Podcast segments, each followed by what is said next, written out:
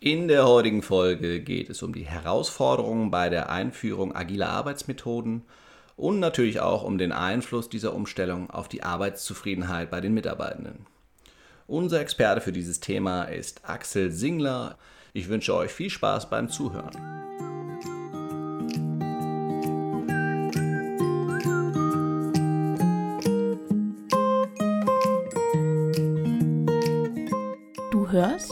Zufrieden arbeiten, den Podcast für Personaler und Entscheider im deutschen Mittelstand. Wir unterstützen dich dabei, dein Unternehmen durch mehr Zufriedenheit am Arbeitsplatz nachhaltig erfolgreich zu machen.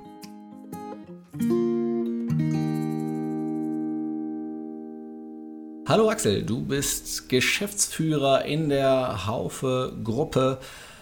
Haufe ja im deutschsprachigen Raum, was agile Arbeit angeht, eines der herausstehenden Unternehmen. Wie bist du dahin gekommen, wo du jetzt bist und was ist euer Tagesgeschäft? Wie könnt ihr da die agile Arbeit unterbringen? Mhm.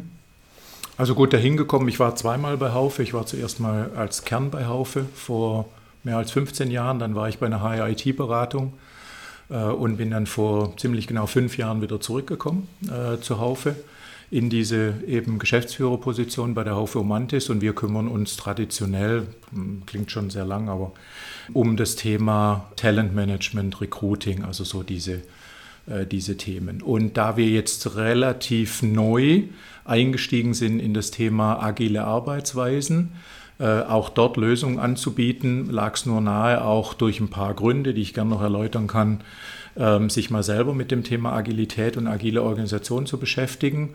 Und deswegen stehe ich seit dreieinhalb Jahren einer agilen Organisation vor. Wie habt ihr eure agile Organisation organisiert? Was sind, was sind die Grundlagen? Arbeitet ihr mit Scrum? Arbeitet ihr mit Kanban? Hm. Wofür habt ihr euch entschieden und warum habt ihr euch dafür entschieden? Ja, also vielleicht mal eintauchen in die Historie. Als ich äh, kam, ähm, waren wir im Umantis in einem, ich würde es mal heute sagen, Experiment. Äh, wir äh, waren auch äh, durchaus äh, bekannt dafür, dass wir ein der wenigen Unternehmen sind, die äh, demokratische Wahlen intern haben. Und ähm, wir haben es inzwischen, um das als äh, Seiteninformation zu geben, wir haben es inzwischen abgeschafft. Aus mehreren Gründen haben es durch einen Advice-Prozess ersetzt. Aber nichtsdestotrotz experimentieren wir ohnehin immer in, neue, in neuen Zusammenarbeitsformen. Also das ist einfach so unsere Grundhaltung. Mhm. Und äh, als ich dann kam, gab es eben ein, ein Schlüsselereignis. Ich, hab, äh, ich war äh, in, in, einem Wahlprozess drin. Äh, ich wurde dann auch äh, gewählt. Und ich hatte drei Teamleiter, sehr klassisch, äh, für drei unterschiedliche Teams und habe mich mit denen abgesprochen, wie wir denn das machen wollen. Und äh, dann hatten wir eigentlich alles fertig, haben es auch den, den Teams entsprechend äh, präsentiert. Die Teams waren selber gar nicht so glücklich damit, wie wir uns das überlegt hatten. Mhm. Ähm, hatten durchaus auch Widerstand. Und äh, ich habe dann in der damaligen Rolle äh, das aber ähm, durchgesetzt. Ich sagte, ja gut, aber ich habe es ja mit meinen Teamleads abgesprochen und, und es war jetzt nicht nur meine Top-Down-Entscheidung.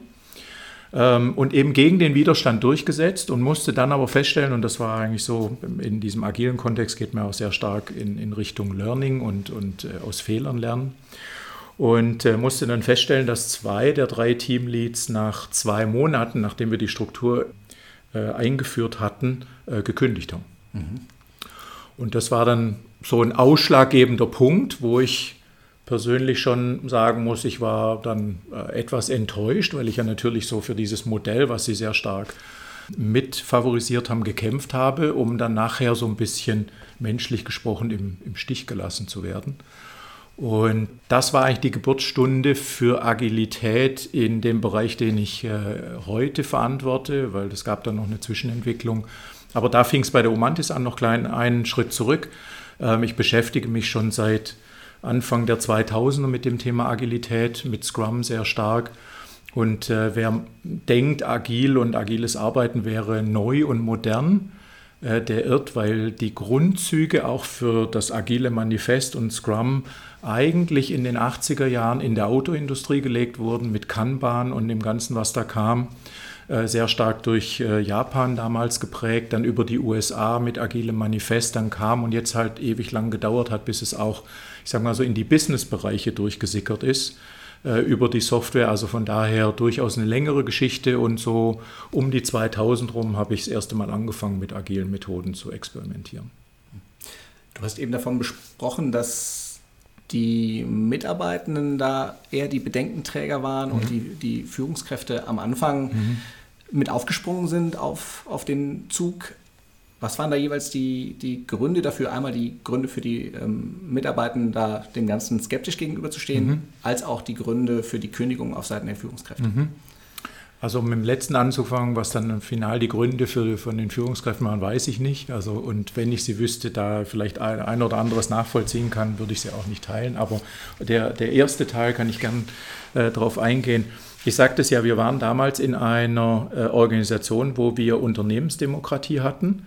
Und das, was ich mit meinen Führungskräften abgesprochen hatte, was wir dann als Lösung präsentiert haben, haben die Mitarbeiter als wenig demokratischen Prozess äh, wahrgenommen.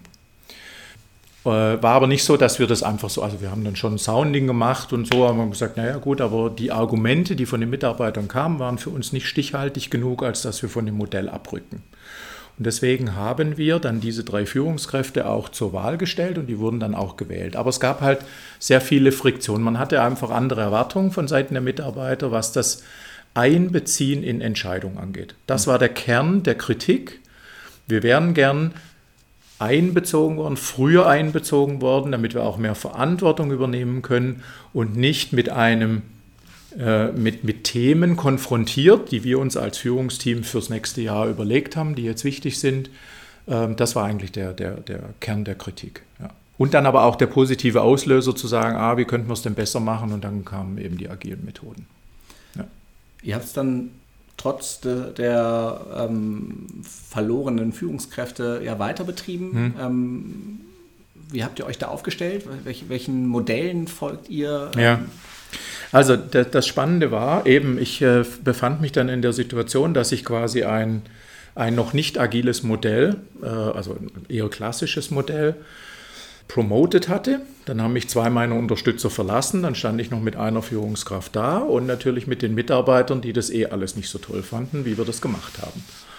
Und dann habe ich mit ein paar Meinungsbildnern gesprochen und ich, mir, in mir reifte dann der Gedanke zu sagen, naja gut, was habe ich denn jetzt noch zu verlieren? Ich habe eigentlich nichts mehr zu verlieren, weil die zwei, auf die ich mich verlassen habe, oder zwei von drei sind eh weg.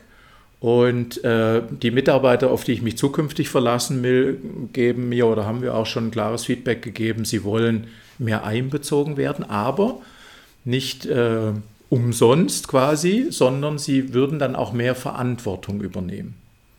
Und das war dann der Grund, warum wir damals an Abteilung 30 Mitarbeiter Professional Service, also klassisch Beratung ergänzend zur Software, warum wir gesagt haben, na dann lasst uns doch alle gemeinsam das Experiment wagen, uns als Beratungsbereich komplett agil aufzustellen. Dann stellte sich die Frage, was heißt denn jetzt das, welches Modell nehmen wir, um auf die Frage zu kommen.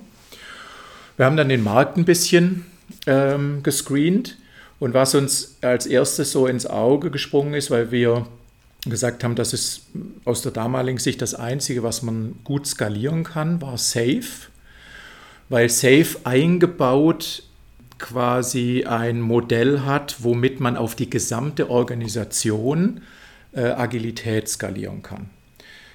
Jetzt gibt es zwei Fraktionen, muss man dazu wissen. Äh, es gibt quasi die Scrum-Fraktion und die Safe-Fraktion. Und wenn man auf einem Scrum-Kongress ist und man nimmt das Wort Safe in den Mund, dann ist es quasi so, wie, wie wenn man irgendwie die falsche Religion oder was hat. Also ähm, die, die verstehen sich nicht, obwohl beides auf Scrum basiert. Aber beide haben sich dann entsprechend weiterentwickelt und die einen sagen, die Skalierung von Safe, die funktioniert nicht und äh, das ist eine Kritik und die zweite Kritik ist, dass sie sagen, äh, und es ist viel zu starr. Also die Regeln, die ihnen mit Safe vorgeschlagen sind, sind viel zu starr. Und die Scrum-Leute sind mehr so ein bisschen free-floating und ja, es gibt so ein paar Rahmenbedingungen und, und äh, das, das passt dann.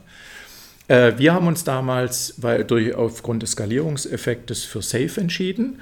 und haben dann aber auch nicht nach Lehrbuch Safe eingeführt. Was wir aber gemacht haben, wir haben quasi selber Safe-Schulungen besucht und waren natürlich dann ein bisschen stärker auf dem Safe-Trip. Aber nochmal, auch Safe arbeitet auf Basis des agilen Manifests. Da ist Scrum ein, ein ganz wichtiger Bestandteil. Also am Ende äh, schenken die, die zwei Methoden äh, sich nichts. Und wir haben dann für uns das ausdefiniert. Wir haben Gilden, wir haben Communities gebildet. Das sind alles äh, Teile, die, die dort in dem Framework verankert sind.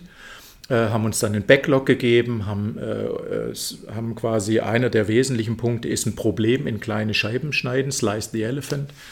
Haben uns quasi unsere, äh, auch unser Tagesgeschäft immer in kleine Arbeitspakete zerlegt und, ähm, und haben dann eben aber uns eher ein ein individuelles Modell selber über die, äh, über die nächsten Monate zusammengeschneidert. Haben die Kunden dann letztendlich was gemerkt davon, dass auf eine andere Art und Weise gearbeitet wird? Ist da mhm. was angekommen bei denen? Das ist eine Frage, die ich mir hätte stellen sollen, die ich aber mir noch nie gestellt habe. Ich würde mal vermuten nicht direkt im Sinne von, ah, Mensch, ihr arbeitet agil, deswegen ist es so. Ähm, was ich aber sagen kann, wir haben es selber gemerkt. Ähm, eben Punkt 1, die Mitarbeiterzufriedenheit ist deutlich nach oben gegangen. Jetzt ist meine These, wenn die Mitarbeiter sehr zufrieden sind, werden sie es nach außen auch ausstrahlen und werden quasi positiv in Kundenprojekten agieren. Punkt 1. Punkt 2 ist, wir hatten davor die Situation, dass wir uns gerade in der Beratung, muss man äh, wissen, ist die, ist, sind die Ressourcen für interne eigene Projekte und Aufgaben immer begrenzt, weil immer der Kunde vorgeht und lieber macht man ein Beratungsprojekt nach außen. Und wir haben eigentlich in, den, äh, in der Zeit immer gemerkt, dass wir uns riesige Dinge vornehmen, die wir intern mal ändern wollen, zum Beispiel irgendwas standardisieren, wo ganz viele Kunden fragen, wo wir dann relativ schnell was aus der Schublade ziehen können es aber nie geschafft haben. Es war immer irgendwie, es war nie Zeit dafür. Und das hat sich massiv geändert. Durch diesen Backlog, durch diese klare Verantwortlichkeit, durch die, das Verteilen der Verantwortlichkeiten haben wir es geschafft, dass wir quasi interne Dinge trotzdem geregelt bekommen haben. Und es auch, zweites großes Problem war, wir haben dann manche Dinge geregelt, aber es war nicht allen Mitarbeitern bekannt. Ich so, ach so, habt ihr schon geklärt, haben wir noch gar nicht mitbekommen. Und durch diese ganzen Mechanismen, die da verankert sind, zum Beispiel Sprint-Reviews, wo man auch drauf guckt. Wir haben uns zum Beispiel einen vierwöchigen Sprint gegeben und keinen zweiwöchigen Sprint, wie es eher im Software-Business üblich ist.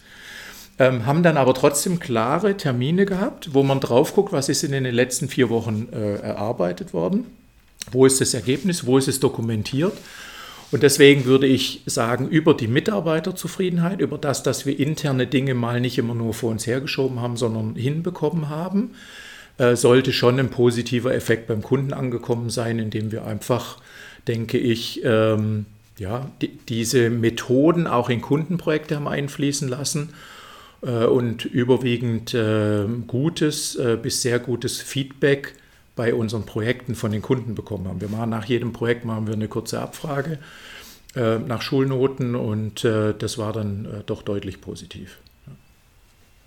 Du hast gesagt, dass die Arbeitszufriedenheit insgesamt positiv beeinflusst wurde. Ist es so, dass man alle Mitarbeitenden in so einen Prozess mitnehmen kann oder gehen da mhm. unterwegs, geht da unterwegs der eine oder andere verloren? Der mit der neuen Arbeitsweise unter Umständen nicht zurechtkommt. Mhm. Ähm, ist ja unter Umständen auch ein gewisser Druck, weil äh, mehr Zeitpunkte da sind, mhm. an denen was abgeliefert werden muss. Mhm. Äh, wie sind da deine Erfahrungen? Mhm. Also auf das, auf das Stichwort verloren, das ist jetzt nicht meine Erfahrung, dass man wirklich am, am Ende Mitarbeiter verliert im Sinne von sie kündigen, weil wenn die, die Mitarbeiterzufriedenheit deutlich steigt, ist es ein klarer Grund, eher zu bleiben.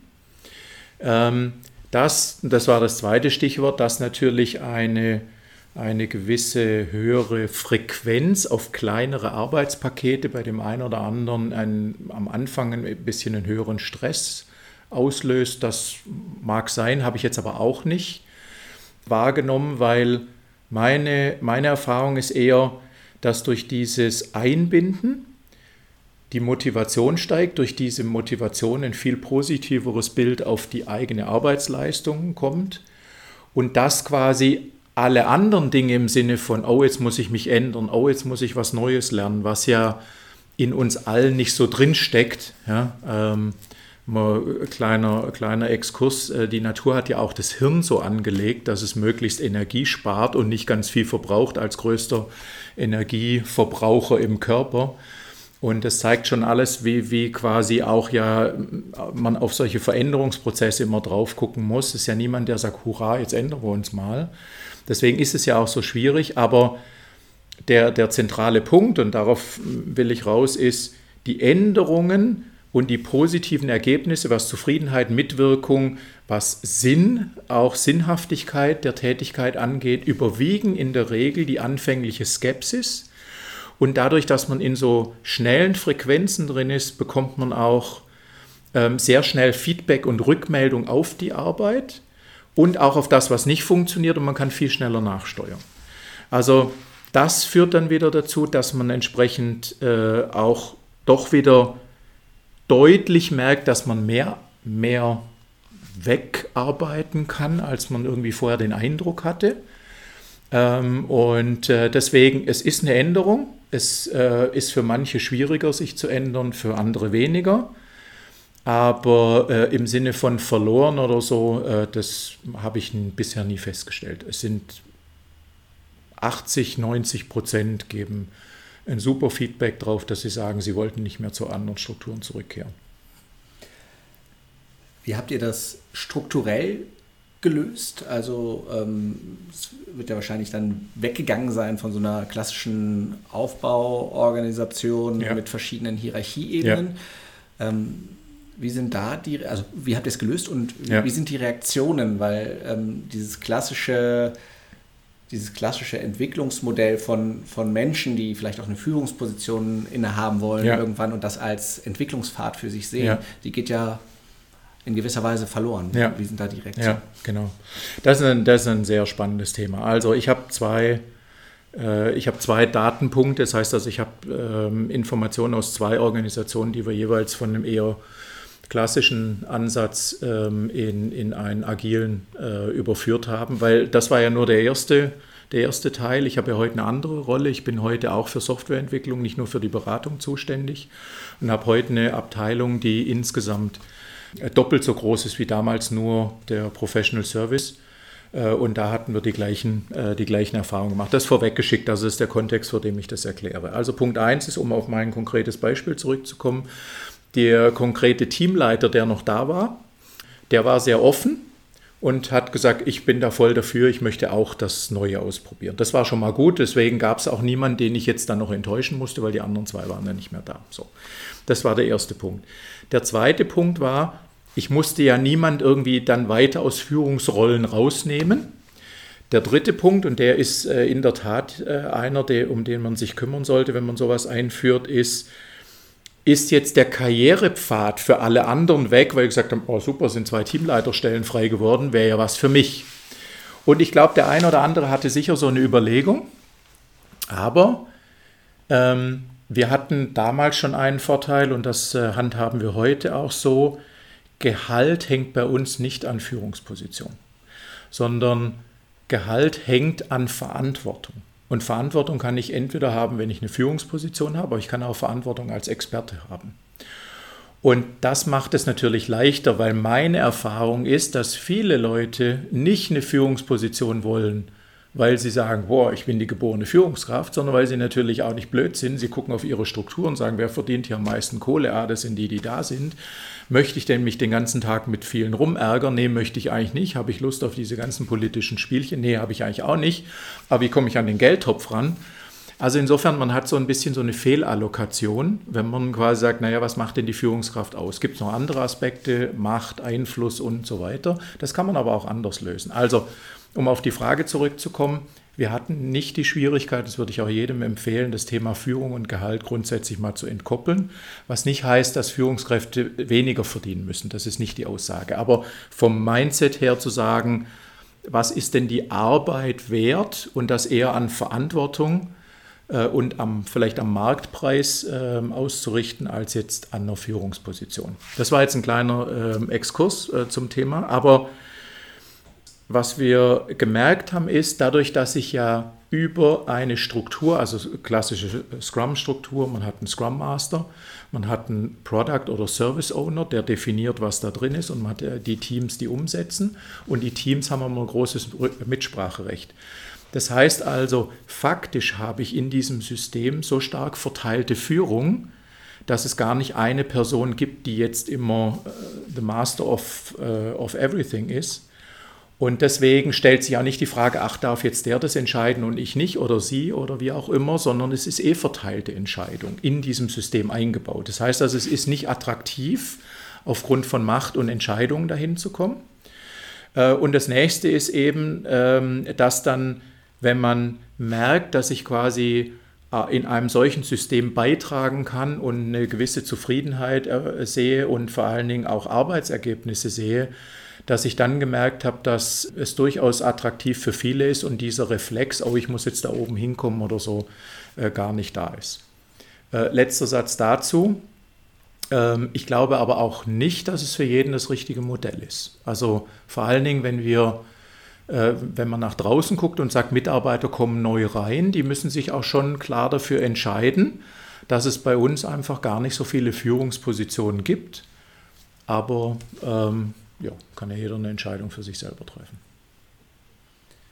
Wie würdest du sagen, verändert sich das Thema Führung insgesamt und ist diese klassische Managerposition überhaupt noch was, was es langfristig, zumindest in agil arbeitenden Unternehmen, noch geben wird? Ist das mhm. notwendig oder können diese Entscheidungen auch durch diese agilen Strukturen mhm. ähm, getroffen werden? Mhm.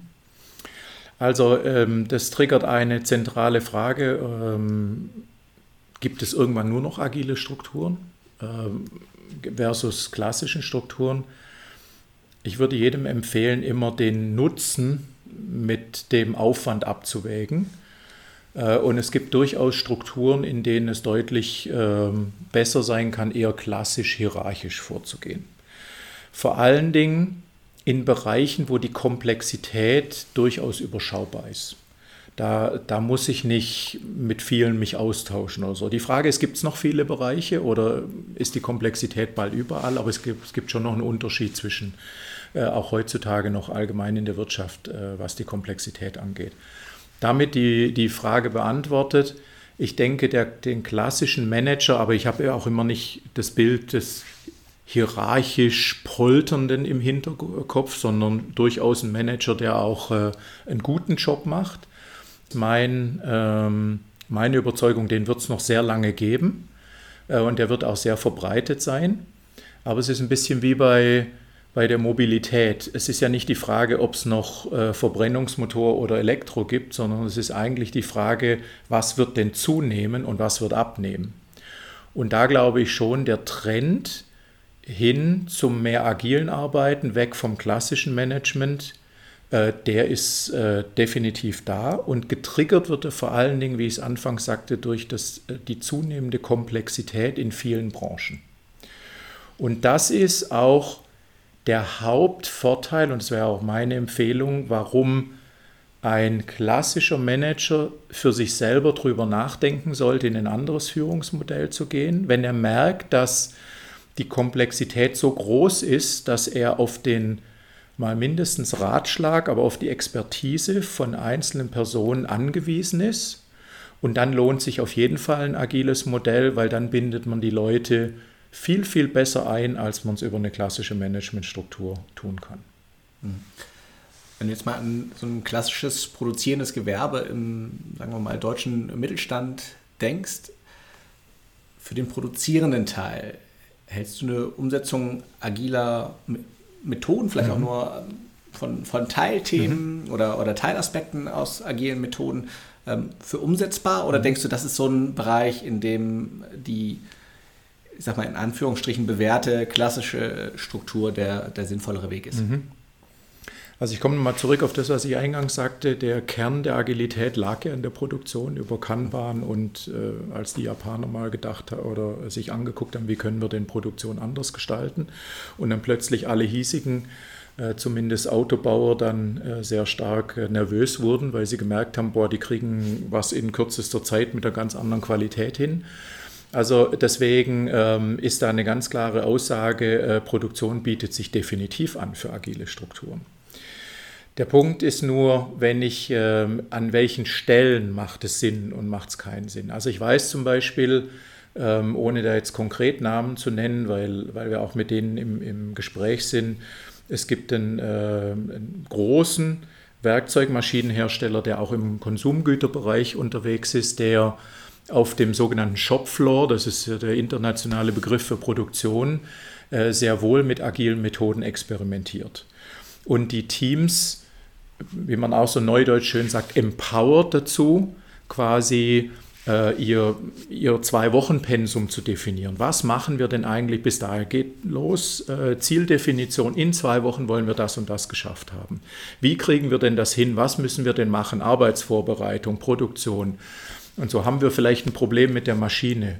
Äh, müssen wir da erstmal was machen. Das heißt also durchaus die Autonomie geben, was nicht heißt, dass man am Ende nicht ein, eine Vorgabe macht, wir bräuchten übrigens so und so viele Teile in der und der Qualität. Das ist also durchaus möglich in einem agilen Kontext. Aber diese zwei Wochen ins Team zu geben und zu sagen, gut, also wenn wir das Ergebnis erreichen, ihr seid nah dran, wo soll ich es denn her wissen? Als Produktionsplaner oder so, ähm, äh, sagt mir, was ihr tun wollt. Ja. Also ähm, ich bin jetzt nicht der, der absolute Produktionsspezialist, aber die generische Frage würde ich definitiv mit Ja beantworten. Das macht an der Produktion nicht halt. Und auch da, wo die Produktion eine gewisse Komplexität hat und nicht nur repetitiv ist, ähm, macht es auf jeden Fall Sinn. Wahrscheinlich macht es sogar Sinn, sich mal anzugucken, ob man nicht einzelne agile Aspekte rausnehmen kann, wie zum Beispiel Learn and Adapt ist so ein, so ein agiler Grundsatz. Deswegen auch diese schnellen Zyklen, um zu gucken, wie ist denn das Ergebnis, was habe ich gelernt, was kann ich im nächsten Zyklus besser machen. Und da ist man ja dann ganz nah dran an einem kontinuierlichen Verbesserungsprozess, KVP, was ja für alle Produktionen irgendwie äh, Tagesgeschäft ist. Ähm, das ist auch so ein Punkt, Manchmal wird so dieses Agilitätsthema so arg so als Buzzword behandelt. Ich würde jedem empfehlen, das einfach mal auf die Basis runterzunehmen, zu gucken, was ist der Kern der Agilität. Und dann stellen manche sicher auch fest, dass sie gar nicht so weit weg sind mit dem, was sie eh schon tun. Und wenn man das Thema natürlich promoten will, dann kann man auch die Sachen mal nehmen und sagen, ach guck mal, wir sind in Teilbereichen, sind wir schon agil. Man muss sich nur hüten. Wir sehen auch immer das, was wir als Zombie-Agilität bezeichnen. Da wird dann halt quasi ein Meeting Sprint Review genannt und dann sagt man jetzt immer agil, wo dann die Mitarbeiter drin sind sagen, das hat mit Agilität nichts zu tun. Ja. Das ist dann die Gefahr. Also deinen Beschreibung zufolge scheint es ja durchaus auch im, im klassischen produzierenden Bereich umsetzbar zu sein. Ähm, da könnte unter Umständen die Angst vorherrschen, dass äh, Ziele, Produktionsziele und ähnliches nicht mehr erreicht werden können. Welche Erfahrungen hast du in die Richtung gemacht? Ähm, setzen sich die Teams dann die richtigen Ziele? Wie sieht die Team-Performance aus? Mhm. Ja, also äh, vorweggeschickt, die Angst ist sehr wohl begründet und ich finde es auch wichtig, dass man sich genau auch als Führungskraft oder wenn man agile Methoden einführt, dass man sich damit beschäftigt, weil es nützt nicht, sowas, äh, sowas auf die Seite zu schieben. Ähm, die Frage ist immer, welche Periode man anschaut. Und die, die Erfahrung ist sehr wohl, dass wenn man natürlich sowas einführt, dass man erstmal viel Unsicherheit kreiert und im Zweifel dann auch erstmal durchaus eine gewisse, die Performance mal ein bisschen äh, nach unten geht. Ähm, das ist aber eine eher temporäre ähm, Entwicklung dann, weil ja die, die gesamte Grundlage der Teamzusammenarbeit und Teamautonomie bedeutet ja, dass die Teams aufgrund dessen, dass sie ähm, sehr viel schneller Arbeitserfolge sehen und deswegen auch äh, durchaus mehr, ähm, äh, ich sagte es vorhin schon, zufriedener sind, ähm, dass sie dadurch auch eine bessere klassische Performance leisten können. Also man kann ja da äh, sehr stark auch auf, äh, auf den Sport schauen. Das ist immer eine schöne Analogie. Äh, man muss sich ja immer fragen, warum gewinnen auch, wir sind hier in, in Freiburg, warum gewinnen auch Clubs, die nicht so viel Geld haben, äh, gegen andere, die viel Geld haben? Das würde ja dagegen sprechen, äh, dass man sagt, ja, nee, also wir haben ja hier alles äh, super Umfeld und, und, und. Und da merkt man ja, was beim Menschen möglich ist, die motiviert sind. Und das sind genau diese 20 Prozent, die dir dann mehr aus sich rauskitzeln. Und die die Verantwortung und die Macht an die Mitarbeiter zu geben, führt natürlich erstmal durch so einen kleinen Dip, um dann am Ende natürlich einen höheren Output zu haben. Also auch einer der, der Punkte, die oftmals, glaube ich, ein bisschen falsch verstanden werden, man führt Agilität nicht sinnfrei ein, nur um ein besseres Umfeld äh, zu äh, gestalten. Wir haben bei uns nicht Agilität für ein besseres Umfeld eingeführt. Ich habe es aus meiner Rolle als Führungskraft eingeführt, weil ich mir einen, einen höheren Business Value dadurch äh, verspreche. Um die Frage zusammenfassend zu beantworten, temporär kann es durchaus sein, dass mal die Performance nach unten geht. Langfristig äh, sollte es einen positiven Effekt haben. Wenn der nicht eintritt, dann muss man eigentlich noch mal tiefer in die Teams reinschauen. Was sind eigentlich die Punkte, die die Teams davon abhalten, eine gute Performance zu liefern? Und äh, da muss man sehr gut zuhören. Das ist in der Regel die Scro äh, Rolle eines Scrum Masters. Und wenn man da so ein bisschen in die Forschung eintaucht, da gibt es äh, genügend Studien. Google hat eine Studie gemacht, die sehr stark mit dem Begriff Psychological Safety kam, wo die das rausgefunden haben. Kommunikation ist immer der Klassiker zwischen Leuten, Sender, Empfänger, was verstehe ich.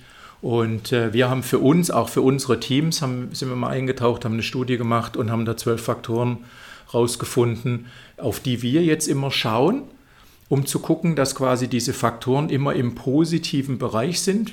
Gelingt nicht immer, weil wir dann äh, festgestellt haben, dass dann die Team-Performance auch in den positiven Bereich wandert. Mhm. Also Team-Performance haben wir jetzt angesprochen. Was macht das agile Arbeiten auf zwischenmenschlicher Ebene in den Teams? Wie gehen die Menschen miteinander um? Ähm, wie ist unter Umständen auch der Umgang mit Konflikten, mhm. die es ja trotzdem gibt. Ja, absolut. Äh, es menschelt überall, auch da. Der entscheidende Punkt ist, die Konflikte sind da, aber sie, sie sind transparent. Das, das ist der einzige entscheidende Punkt. Ich sage, in jedem Unternehmen, in jeder klassischen Hierarchie und in jeder Struktur gibt es Konflikte. Aber viele schwelen unter der Oberfläche und damit hat niemand die Möglichkeit, sie zu lösen. Weder die Mitarbeiter noch die Chefs noch wer auch immer da drin ist. Und was agiles Arbeiten ermöglicht, ist regelmäßig auf solche Themen draufzuschauen. Also zum Beispiel in, einem, in einer Retro-Session zu sagen, ähm, wir hatten einen Konflikt, ja, der dann auch fürs Team sichtbar war. Ja, wenn zwei sich in einem Team-Meeting mal irgendwie so ein bisschen angiften, äh, dann ist das sehr wohl sichtbar. Äh, dann muss man das auch nicht ganz schnell lösen, aber man muss in der Retro dann mal drauf schauen, oder müssen tut man gar nichts, aber man sollte dann mal drauf schauen, was war denn die Ursache? Und sollte mal eintauchen und jeden zu Wort kommen, so ganz klassische Feedback-Regeln, äh, bisschen Außenblick, um dann aber auch einen klaren Plan zu haben, wie kann man es vermeiden, inspect and adapt, ähm, dass diese Konflikte nicht mehr auftreten. Jetzt werden viele einwenden, sagen, ja gut, aber ich habe zwei Leute, die können sich halt nicht leiden. Äh, ja, stimmt. Aber dann muss man halt gucken, dass die nicht in einem Team zusammenarbeiten. Dann sollte man halt für beide auch schauen, ob sie nicht in unterschiedliche Teams äh, gehen können, weil dann macht es einfach mehr Sinn. Und das meine ich. Also man, man hat über diesen agilen Ansatz, hat man alle Probleme, die man sonst im Leben auch hat aber man hat die Möglichkeit, nach Lösungen zu suchen. In den meisten Fällen findet man welche, weil die Probleme in anderen Organisationen sind, dass man die Probleme gar nicht sieht und damit nicht lösen kann. Vielleicht abschließend die Frage, wenn eine Organisation sich jetzt auf die Fahne geschrieben hat oder für sich die Entscheidung getroffen hat, ich möchte agiler werden, mhm. ich möchte agile Prozesse einführen und ein entsprechendes Mindset in der Organisation generieren. Mhm. Was wären vielleicht auch aus deinen Erfahrungen die fünf Tipps, die du solchen Organisationen mit auf den Weg geben würdest? Mhm. Ob ich fünf zusammenkriege, ich versuche mal, versuch mal anzufangen. Also Punkt eins ist, in, in der gesamten Agilität geht nichts ohne die Antwort auf die Frage, warum. Warum sollen wir das tun? Und die Frage im Großen für eine Gesamtorganisation zu beantworten, ist sehr schwierig. Deswegen ergibt sich eigentlich der Tipp 2 daraus, in einem geschützten Bereich mal anfangen, wo die, wo die Frage des Warums sehr nahe liegt. Also zum Beispiel, ich ähm, stelle als Mittelständler fest, dass mein zukünftiges Geschäftsmodell sehr viel stärkere digitale Bestandteile hat. Deswegen muss ich mich viel stärker auf die Software konzentrieren. Früher war das eher so ein Nebenprodukt, jetzt wird es eher ein Hauptprodukt. Also muss ich gucken, dass ich mir eine Softwarekompetenz und Abteilung aufbaue. Und dann würde es ja Sinn machen, mal dort direkt schon mal mit Agilität anzufangen. Warum? Weil man natürlich auch für den Arbeitsmarkt an der Stelle eine gewisse Attraktivität braucht. Und da Agilität und Software ohnehin schon weit verbreitet ist, werden die Leute, die dann auch äh, gut sind, eher die Nase rümpfen und sagen, was soll ich denn da jetzt in so eine agile Struktur rein? So, also das heißt, das, was nahe liegt, da mal ausprobieren. Was ganz wichtig ist, neben der Warum-Frage, ist immer wieder das Thema Rollenmodell, äh, was ich als, als, schlechte, als, als schlechtes Beispiel manchmal sehe, es wird aber auch oftmals überhöht, so nach dem Motto, so ist immer schlecht, ist, ähm, dass man sagt, ja, so jetzt, ihr werdet jetzt mal agil. Man kann Agilität nicht delegieren. Also man kann nicht sagen, also ich bin jetzt hier mal raus sondern ich muss dann mitmachen. Also ich als Chef, der, um an den Anfang der Geschichte zu kommen, äh, mal gesagt habe, ich habe jetzt äh, ein Interesse daran, dass mein Bereich komplett sich agil aufstellt, muss natürlich mich auch an agile Prinzipien halten. Ich kann ja nicht irgendjemand anrufen und sagen, mach mal morgen. Ähm, das kann ich schon tun. Wenn der nicht sagt, nee, nee, das geht aber nicht, weil wir haben übrigens einen Backlog und äh, dein Thema steht da nicht drin, obwohl ich der Chef bin, dann merke ich, da, dann kann ich das tun, aber dann ist das ganze System dahin. Ja? Also das heißt, ich muss mich selber, wenn ich in diesem Kontext unterwegs bin, muss ich mich entweder selber so verhalten, dass quasi ich die Akzeptanz habe und auch Freiraum gebe und durchaus auch akzeptiere, dass da Fehler passieren, dass nicht alles so läuft, wie ich das gerne hätte und mich zurückhalten in meiner Position. Entweder das oder ich schaffe einen Raum, in dem ich aber nicht direkt involviert bin und lasse das auch so als Experiment laufen, entgegen Widerstände von anderen Organisationseinheiten, wo ich sage, ah, die hm, hm, und so und, und decke das quasi als so eine Art Brutkasten, wo dann mal was ausprobiert werden ähm, kann. Und das ist dann final bei einem, die Frage Scale-out of, of Organisation. Ich würde immer einen Bereich nehmen. Wenn es von der Unternehmensleitung ausgeht, würde ich zwingend empfehlen, ein strategisches Projekt zu nehmen weil man muss nicht die gesamte Orga ändern. Es ist klar, dass die Geschäftsleitung da mit drin hängt und würde quasi in diesem strategischen Projekt agile Arbeitsweise einführen und würde quasi über diese agile Arbeitsweise und das strategische Projekt anfangen, meine restliche Organisation zu beeinflussen. Das heißt, diesen Big Bang, so, boah, jetzt werden wir hier mal alle agil und wir nennen alle Meetings anders und so, fällt relativ schnell in sich zusammen und bringt dann auch keinen Mehrwert. Dann ist besser, dann bleibt man bei einem äh, sehr traditionellen Ansatz und das möchte ich nochmal sagen. Und äh, das heißt nicht, dass das immer schlecht ist, nur weil alle Welt von Agilität redet. Es gibt noch genug Anwendungsbeispiele von, wo ein sehr professionelles, klassisches, wertschätzendes Management wunderbar äh, seinen Zweck erfüllt. Das war aus meiner Sicht ein schönes Schlusswort. Vielen Dank für diese Einblicke in die agilen Arbeitsweisen bei Haufe. Ich hoffe, ihr habt wie ich einiges gelernt und schaltet beim nächsten Mal wieder ein. Vielen Dank, Axel. Danke. Das war Zufrieden arbeiten. Wenn dir der Podcast gefallen hat, freuen wir uns sehr über eine 5-Sterne-Bewertung. Darüber hinaus sind wir offen für Kritik, Kommentare und Anregungen. Schick uns hierzu doch einfach eine Mail an podcast.consulimus.de. Am meisten aber freuen wir uns über eine persönliche Weiterempfehlung und wenn du auch bei der nächsten Folge wieder einschaltest.